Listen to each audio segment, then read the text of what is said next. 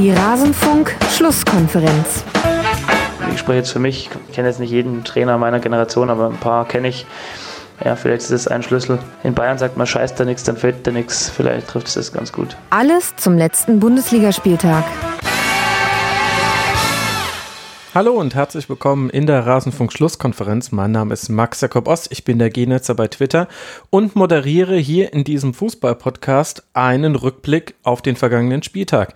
Hier an dieser Stelle allerdings hört ihr jetzt nur den Teil, den wir besprochen haben und mit wir meine ich meine Gäste und mich zur TSG aus Hoffenheim und deshalb auch das Julian Nagelsmann Intro. Sollte euch die ganze Folge interessieren, worauf ich natürlich hoffe, dann besucht rasenfunk.de, da gibt es nicht nur Spieltagszusammenfassungen, sondern noch viel mehr, aber damit will ich euch jetzt nicht langweilen, hören wir jetzt erstmal rein, was hatten wir zum Spiel von Hoffenheim zu sagen und bitte. Jetzt wollen wir mal sprechen über den Verfolger, denn das war ja ein weiterer Effekt, den, den es in diesem Spiel zwischen Dortmund und Leipzig gab, nämlich dass Bayern am Spieltag, nee, am Tag vorher schon drei Punkte geholt hatte. Das heißt, es war ein zusätzlicher Druck da, denn Bayern konnte gewinnen in Hoffenheim mit 3 zu 1. Wir erzählen das Spiel aus der Sicht von Manuel Neuer. Erst schien es so zu sein wie immer. Er kann sich, er kann nichts zeigen und hält aber auch keine außerirdischen Bälle, also wie den von Nico Schulz dann.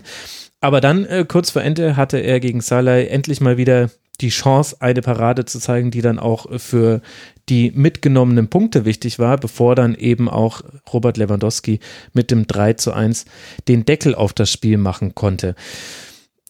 Kann man anhand äh, dieser Beschäftigungslosigkeit von Manuel Neuer in der ersten Halbzeit und auch dann dem, wie es sich in der zweiten Halbzeit gestaltet hat, auch so ein bisschen das Spiel ablesen, Felix? Das kann man und ich würde das in der ersten Halbzeit ähm, tatsächlich auf beide Mannschaften zurückführen, weil ich äh, fand, um mit Hoffenheim anzufangen, ich fand sie wirklich, wirklich schwach. Ähm, äh, auch in der ganzen Ausrichtung, also in der, ich fand Nagelsmanns Idee am Anfang auch einfach nicht gut. Ich habe sie auch nicht ganz verstanden, wenn was, ich ehrlich ja, bin. Ja, genau. Was glaubst du war die Idee? Äh, Weil es sah so aus, als hätte er mit, wollte er die Mitte dicht machen mit naja. so 5-3-2 und aber mit sehr, sehr spielstarken Spielern, die sehr gut in dem, im Umschaltspiel sind. Also Pinkur, genau. Demirbay und Kramaric. Aber es hat ja beides nicht so wirklich geklappt. Ja, mein Gefühl war, die Idee war eigentlich unheimlich aggressiv zu spielen das hat er in der Aufstellung, also an der Taktiktafel, äh, richtig erklärt, aber er hat es irgendwie der Mannschaft nicht eingebläut, weil die Aufstellung war aggressiv, aber die Mannschaft war nicht aggressiv und dann mhm. funktioniert sozusagen irgendwas nicht. Also ich hatte nicht das Gefühl, dass die Spieler wirklich äh, so agiert haben, wie es die Formation irgendwie versprochen hatte, weil also ehrlich hatte ich mit den, mit den fünf Mittelfeldspielern, mit dem hier bei als defensivsten Mittelfeldspieler hatte ich eine, eine sehr aggressiv offensive ähm, Ausrichtung, die natürlich auch mal die, es war klar, die kann in den 0-3 enden, äh, die kann aber auch in, in äh, schnellen zwei Toren enden. Ich glaube, das war irgendwie der Plan, aber der hat nicht funktioniert, weil ehrlich gesagt die Hoffenheimer auch nicht wirklich das, sie haben es nicht mitgemacht, ja. Und da kommt natürlich dann die zweite Mannschaft ins Spiel, der sogenannte FC Bayern. Ähm, der, äh, sie waren schon, sie waren schon sehr gut. Also muss man wirklich, äh, muss man schon mal konstatieren, sie haben sich ähm, ja, ich, ich fand sie extrem ruhig in ihren Ballbesitzphasen, was ich, was ich, was man in der Hinrunde schon viel oft vermisst hat. Ja. Äh, auch, auch eine gewisse Geduld gehabt. Sie waren nicht, äh, sie waren nicht hektisch und haben wirklich ihre Klasse gut ausgespielt. Und natürlich gibt es einen Spieler, den man in diesem Spiel dann herausheben muss. Leon Goretzka, ähm, äh, jetzt habe ich kurz überlegt, ob ich Schöne einen, Kunstpause, ja. ja. Ähm, nee, also Goretzka, ähm, wirklich überragend gemacht. Ähm, ich weiß nicht, wer die Idee hatte, ihn auf die 10 zu stellen. Ich vermute mal, es war Nito Kovac, äh, aber äh, war, war auf jeden Fall eine, eine goldrichtige Idee. Ähm, und fand auch, dass, dass Müller am rechten Flügel sehr gut funktioniert hat dieses Mal. Mhm. Ähm, Gerade auch im Wechsel, obwohl die Seite äh, Kimmich, Martinez, Müller eigentlich ja nach äh, also als ich die Aufstellung gesehen habe, habe ich mir gedacht, oh Gott, die rechte Seite wird tot sein, aber ähm, stellte sich dann heraus, dass es eigentlich gar nicht so, so doof geplant war. Und ähm, wie immer muss man Kingsley Coman loben. Ähm, und man muss auch David Alaba ansprechen, der sehr gut gespielt hat. Aber dazu vielleicht. Das musste ja als Autor eines Buches über David Alaba. Ja, wobei gerade deshalb bin ich oft vielleicht auch etwas kritischer als äh, manch anderer. Aber in dem Fall hat er, hat er ein hervorragendes Spiel gemacht und ähm, der Pass auf Goretzka zum 2-0 zum Beispiel war einfach äh, mhm. etwas, was man sehr Konter. lange von nicht von ihm gesehen hat, nämlich dass er den Kopf hebt und, äh, und in die Mitte sieht und, und äh, eine verfrühte, eine verfrühte Flanke spielt und nicht bis zur Grundlinie durchzieht. Mhm. Äh, Front Riveri sucht, nicht findet und dann flankt. Das war schon fast ein BVB-esker Konter. Nach Ecke des Gegners mit sagen, sechs aber ja. Spielern auf äh, zwei Verteidiger zuzulaufen. Es hatte nicht die gleiche Geschwindigkeit wie beim BVB, aber es äh, war dann trotzdem sehr, sehr gut ausgespielt. Vielleicht, wenn wir jetzt ähm, an der Stelle den Fokus noch auf Bayern haben, kann man noch kurz ein Wort zu Javi Martinez äh, verlieren, Stefan. Da hatte ich den Eindruck, war so ein bisschen ja erstaunlich, dass er den Vorzug erhalten hat, da auf der Doppelsechs. Aber ich glaube, das, was von ihm sich Nico Kovac erhofft hat, das konnte man sehen, nämlich Ballgewinne in Umschaltsituationen von Hoffenheim und der hat gefühlt kein Kopfballduell gewonnen. Also fünf hat er, fünf äh, hatte kein Kopfballduell verloren, Entschuldigung. Er hat fünf gewonnen und arg viel mehr kam auch nicht in seine Richtung. Und ich hatte den Eindruck, das war so sein Auftrag. Du bist der Staubsauger für den Fall, dass wir in eine Umschaltsituation kommen. Ja. Dankeschön. Ja, nee, also äh, ehrlich, ehrlich gesagt, was mir bei diesem Spiel aufgefallen ist, äh, was für Javi Martinez spricht, aber eigentlich für die gesamte Bayern-Mannschaft, also was ich gut fand, ganz am Anfang, so in den ersten Minuten, dass Bayern wirklich geschafft hat, das Spiel breit zu machen, häufig zu verlagern, auch auf den Mhm. Flügeln Doppelpässe zu spielen, dass man dann ein Command in ein 1 gegen 1 bringt und äh, dadurch dann auch wirklich gute Chancen kreiert. Das fand ich sehr, sehr gut. Und dann habe ich mir gedacht, ja, ähm, das sieht schon mal alles gut aus, aber dann hat Bayern den Ball verloren und ihn sofort in sehr vielen Fällen ähm, zurückge äh, erobert und, und relativ schnell. Also die Konterunterbindung war Return of the Gegenpressing, ja. Ja, das Ja, ja, also das war Positionsspiel echt war, über- einfach auch überragend. gut. Also Und ähm, das ist vielleicht das, was worüber du, Felix, ganz am Anfang gesprochen hast, dass ähm, Hoffenheim nicht so aggressiv gespielt hat, wie es eigentlich der Plan war. Und ich glaube, das liegt einfach daran, dass sie von, von einem roten Schiff überrollt worden sind. Mhm. Ähm, das ist einfach überragend gewesen, was Bayern in der ersten Halbzeit gemacht hat, wie sie ähm, es geschafft haben zu antizipieren und, und wie proaktiv sie waren. Also es ist einfach das geistige Frische, die hat man äh, schon lange nicht mehr gesehen in, in dieser Form, vielleicht gegen Borussia Dortmund in dem Spiel. Aber ansonsten war er schon sehr, sehr stark und auch sehr, sehr angsteinflößend für den Gegner einfach. Ich glaube, äh, beispielhaft gibt es da ähm, äh, so eine Szene, wo, wo Baumann den, den Ball ähm, nach, ja, er, glaube ich, eine Flanke oder was abgefangen und den Ball dann schnell auf, auf Demir beispielen möchte und der, der hat zwar eine gute Ballannahme und möchte sich gerade aufdrehen und dann ist da, glaube ich, schon Martinez oder, oder sonst wer und einfach Mhm. sofort den Ball wegnimmt und du den dann in einer relativ hohen Zone verlierst. Ich weiß jetzt nicht, welche Nummer die Zone hat, aber ähm, das ist, ähm, das, das ist einfach schon äh, sehr imposant gewesen. Und dementsprechend ist es viel interessanter, dass äh, die zweite Halbzeit wirklich so ausgewechselt war. Weil ich habe jetzt wirklich nicht erwartet, dass Bayern das anders macht. Und äh, dann auch Kudos zu Hoffenheim, dass sie es äh, ja wirklich ähm, in der Halbzeitpause nochmal verbessert haben und dann auch ihr, ihr Mojo gefunden haben. Ja, das wäre tatsächlich der eine Kritikpunkt, den ich wirklich auch wieder an Niko Kovac relativ festmachen würde, ehrlich gesagt, weil äh, man hat einfach wieder erkannt, okay, Julian Nagelsmann, äh, sein Plan A ist vielleicht schief gegangen, aber er hatte eben einen Plan B in der Tasche und der war relativ ähm, banal, äh, nämlich einfach äh, Kevin Vogts Position zu verändern, ähm, eine Viererkette draus zu machen. Mhm. Und, den Ja, und dann noch- auf die Sechserposition. Genau, er den Vordersohn auf die sechste Position und äh, glaube ich dann nach zehn Minuten Florian Grillitsch Mhm. gebracht. Ähm, also eigentlich wirklich ein extrem banaler Schachzug, äh, aber er war unheimlich effizient äh, gegen den FC Bayern, wo ich weiterhin das Gefühl habe, dass Nito Kovac äh, oftmals der einen einen A-Plan in der Tasche hat, der nicht schlecht ist. Ähm, das sieht man ja auch. Also ich glaube, die Anfangsphase der letzten acht bis zehn Spiele war, war immer sehr ordentlich. Ähm, ich habe dann nur immer das Gefühl, dass ähm, wenn der Gegner sich darauf eingestellt hat, gerade bis zur Halbzeit ist das ja oft der Fall gewesen, äh, folgt danach sozusagen keine, keine Antwort mehr auf, auf so eine Nagelsmannsche Rotation. Und äh, das würde ich weiterhin kritisieren und da bin ich wirklich gespannt, wie sich das äh, im Verlauf der Saison gegen Spitzenmannschaften zeigt. gerade wenn man sich äh, die der Hedgings-Mannschaften anschaut, die dafür bekannt sind, groß zu rotieren. Nein, äh, äh, Spaß Für mich beiseite. ist Hoffenheim eigentlich eine Spitzenmannschaft, ehrlich gesagt. Ja, so, eben, Wie also sie das- häufig spielen, sind sie das. Ja. Nur die Ergebnisse zeigen es halt häufig auch nicht. Ja, also ich bin wirklich gespannt, wie, wie sich das den, den Mannschaften wie ähm, Leipzig, Frankfurt, Hertha, äh, dann noch äh, Leverkusen, wer weiß, ähm, ja, auch noch zeigen wird, äh, wenn die, wenn deren taktische Trainer, ähm, würde ich jetzt mal einordnen, äh, mit einem mit einem guten zweiten Plan in, ins Spiel gehen und diese erste Phase vielleicht mal nicht mit einer 2-0-Führung für, für, für den FC Bayern ausgeht. Ich glaube, dann wird es nochmal wirklich interessant und da äh, bin ich sehr gespannt, ob wir, ob wir da, ob sich Nico Kovac da nochmal irgendwie weiterentwickeln wird. Im Moment sehe ich das immer noch als ganz elementaren Kritikpunkt, der äh, halt dann oft ein bisschen untergeht unter der, was ja auch am Ende ähm, heraus spürbar war, einfach großen Einzelqualität. Ähm, und an der Stelle muss man sicher auch nochmal ähm, den überragenden äh, Pass von äh, James Rodriguez, der ja um seine Zukunft Mhm. spielt beim FC Bayern herausheben. Äh, und äh, ja, das hatte ich mir auch noch aufgeschrieben.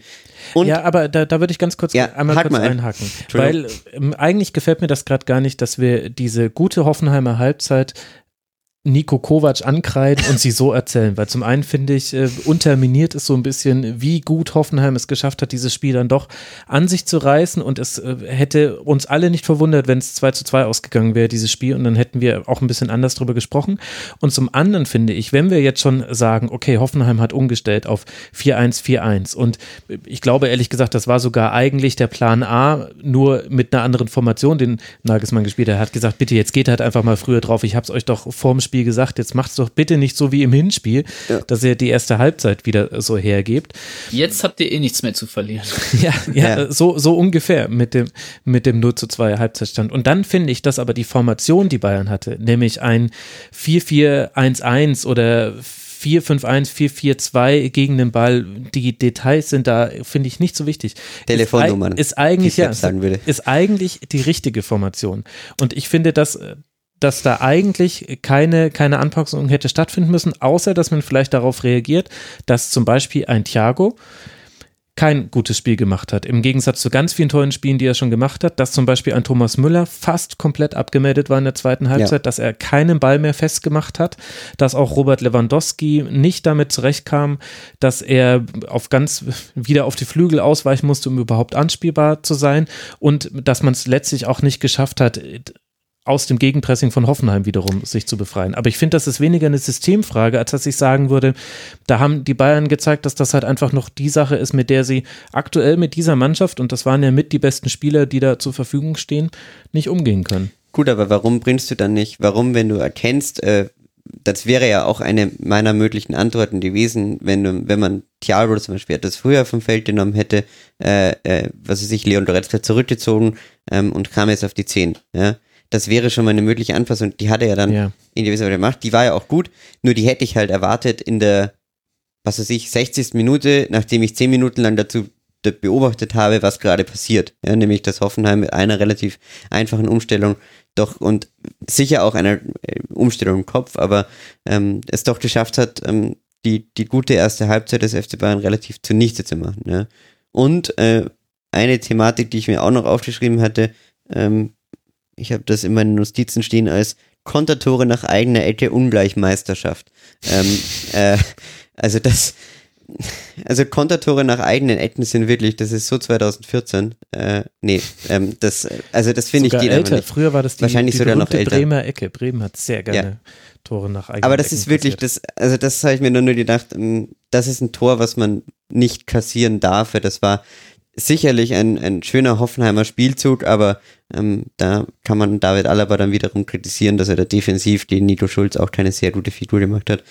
Und äh, ja, also das finde ich äh, war ein arg banales Gegentor, was ich anders erwartet hätte, ehrlich gesagt, weil Hoffenheim hatte dann doch bessere Chancen aus dem Spiel heraus noch. Ähm, ja. Ja. Gut. Es ist eine Frage der Interpretation. Was vielleicht genau. an der Stelle nicht herunterfallen soll, ist, dass ähm, neben dem angesprochenen Nico Schulz auch Oliver Baumann sicherlich ein gutes Spiel gemacht hat. Auch Bittencourt sehr, sehr gut, vor allem in der zweiten Halbzeit gespielt, hatte sechs erfolgreiche Tacklings bei acht Versuchen, zwei Schussvorlagen, zwei Schüsse selbst abgegeben und ja letztlich auch ein Tor vorbereitet. Das war vor allem in Halbzeit zwei eine gute Leistung. Und ich finde, den Rest haben wir jetzt eigentlich ganz gut besprochen. Wir müssen auch ein bisschen aufhören, dass wir naja, wenn, wenn du einen Spieler noch herausheben möchtest, dann vielleicht Joel Linton. Also der hat in der zweiten Halbzeit mit seinem Abschirm ja. und so weiter auch sehr, sehr gut äh, das Kombinationsspiel von Hoffenheim äh, ja verbessert und dadurch auch äh, das the, the Ball Retention von Hoffenheim verbessert. Tut mir leid, ich bin hier in den USA und manchmal fehlen mir einfach die deutschen Vokabeln. Ja, also die, die Ballbesitzphasen okay. verlängert, sagen wir ja, so. die Gurus hier jenseits des Zeichens. Ja, das stimmt. Ich meine, in seiner Hauptkerndisziplin kam mir da manchmal ein bisschen zu wenig. Also Joel Linton, da hätte ich schon mal äh, drauf gehofft, aus neutraler Sicht, äh, dass man da mal in kleinteilige Aktionen gegen einen Niklas Süle oder einen Mats Hummels geht. Aber das stimmt schon, das Ballabschirmen, das hat äh, gut funktioniert. Auch das, das Verlagern und Überlagern von Seiten hat äh, gut funktioniert. Es war ein gutes Spiel von Hoffenheim, ein gutes Spiel vom FC Bayern. Eine Mannschaft von beiden hat gewonnen, nämlich der FC Bayern, in dem Fall mit 3 zu 1. Und den Rest gucken wir uns einfach in den kommenden Wochen an. Für Hoffen ich habe aber noch eine Notiz hier stehen. Ja. Ähm, und zwar, ähm, die, die Rückrunde war 8 Minuten und 54 Sekunden alt. Äh, Länger hat es nicht gedauert, bis Thomas Müller dem Schiedsrichter äh, sofort wieder auf den Sack gegangen ist. Und das ist etwas, was ich nochmal ansprechen möchte für alle, vielleicht auch Profis, die gerade zuhören oder Leute, die Leute kennen, die Profifußball spielen. Ähm, bitte respektiert die Schiedsrichter ein bisschen mehr. Ähm, sie machen Fehlentscheidungen, vielleicht auch richtige Entscheidungen, die ihr denkt, sind falsch. Ähm, bitte, ja, aber es ging um eine nicht gegebene Ecke. In ja, der achten Minute. Genau. Stefan, ja, das kannst du nicht verstehen. Das war wichtig. Also ich, ja, ich habe so ich, ich hab mir es, auch gedacht. Es nervt mich. Es ja. nervt mich. Ich möchte Schiedsrichter, ich, ich möchte, dass sie mit mehr Respekt behandelt werden. Und das äh, kann man vielleicht als, als äh, Jahresvorsatz äh, vielleicht nochmal ansprechen kurz. Durchaus, durchaus viel Wahres dran, aber in der Situation verstehe ich nein. nein, äh, ja, aber ich, ich habe ich hab die Szene auch noch im Kopf und ich habe mir dann nur wirklich gedacht, man kann das natürlich auch mit etwas mehr Kontenance immer rüberbringen als Thomas Müller, der halt die Eigenschaft hat. Er hat aber auch einen großen Kiefer, muss man dazu sagen. Also er hat auch. Na, es sind die etwas, ausgebreiteten ja, Arme. Es ist schon, ja. also die Körpersprache von Fußballprofis generell. Wir müssen ja. jetzt nicht nur an Thomas Müller ähm, aufhängen, auch wenn er ein gutes Pass pro Toto ist an der Stelle, ein ungutes Pass pro Toto, dann das ist schon sehr fragwürdig. Also auch Pausen hat sich äh, bei Leipzig äh, gegen Dortmund äh, auch also sie machen es halt damit auch den Schiedsrichtern insofern nicht einfacher, weil sie das Publikum auch gegen den Schiedsrichter aufbringen und es so ein, so ein laut geäußerter Protest ist. Aber gut, so ist es leider im Fußball. Ja. Moving on. ja, moving on. Moving on bedeutet für den FC Bayern, dass man zu Hause mit dem Schreck aus Stuttgart es zu tun bekommt. Der VfB der ja zuletzt 4 zu 1 gewinnen konnte in München. Also wer weiß, vielleicht etabliert sich da ein neuer Angstgegner. Wir werden es in der nächsten Woche sehen. Danach reist man nach Leverkusen und nach Berlin im DFB-Pokal. Und Hoffenheim spielt jetzt dann in Freiburg, dann zu Hause gegen Fortuna Düsseldorf und dann wiederum auswärts bei Borussia Dortmund. Es geht also weiter mit den Spitzenspielen. Keine Ahnung, was die DFL sich dabei gedacht hat. Eintracht Frankfurt gegen den SC Freiburg. Ein 3 zu 1 am Ende und auch wieder bei diesem Spiel wollen wir auf einen der beiden Torhüter blicken und ihn ein bisschen näher ja, und so endet er auch schon wieder unser Rückblick auf das Spiel von Hoffenheim am vergangenen Bundesligaspieltag. Interessiert euch, was wir auch zu den anderen Spielen zu sagen hatten? Wir legen auch immer einen Schwerpunkt auf je einen Verein pro Sendung. Dann geht doch mal auf rasenfunk.de. Da findet ihr auch noch viele andere Fußball-Podcast-Folgen zu den europäischen Top-Ligen, zu zeitlosen Themen. Ich denke, da dürfte für jeden was dabei sein. Würde mich freuen, euch dort wiederzusehen. Wenn nicht, hören wir uns an dieser Stelle wieder nach dem nächsten Hoffenheim-Spiel. Bis dahin macht's gut. Ciao.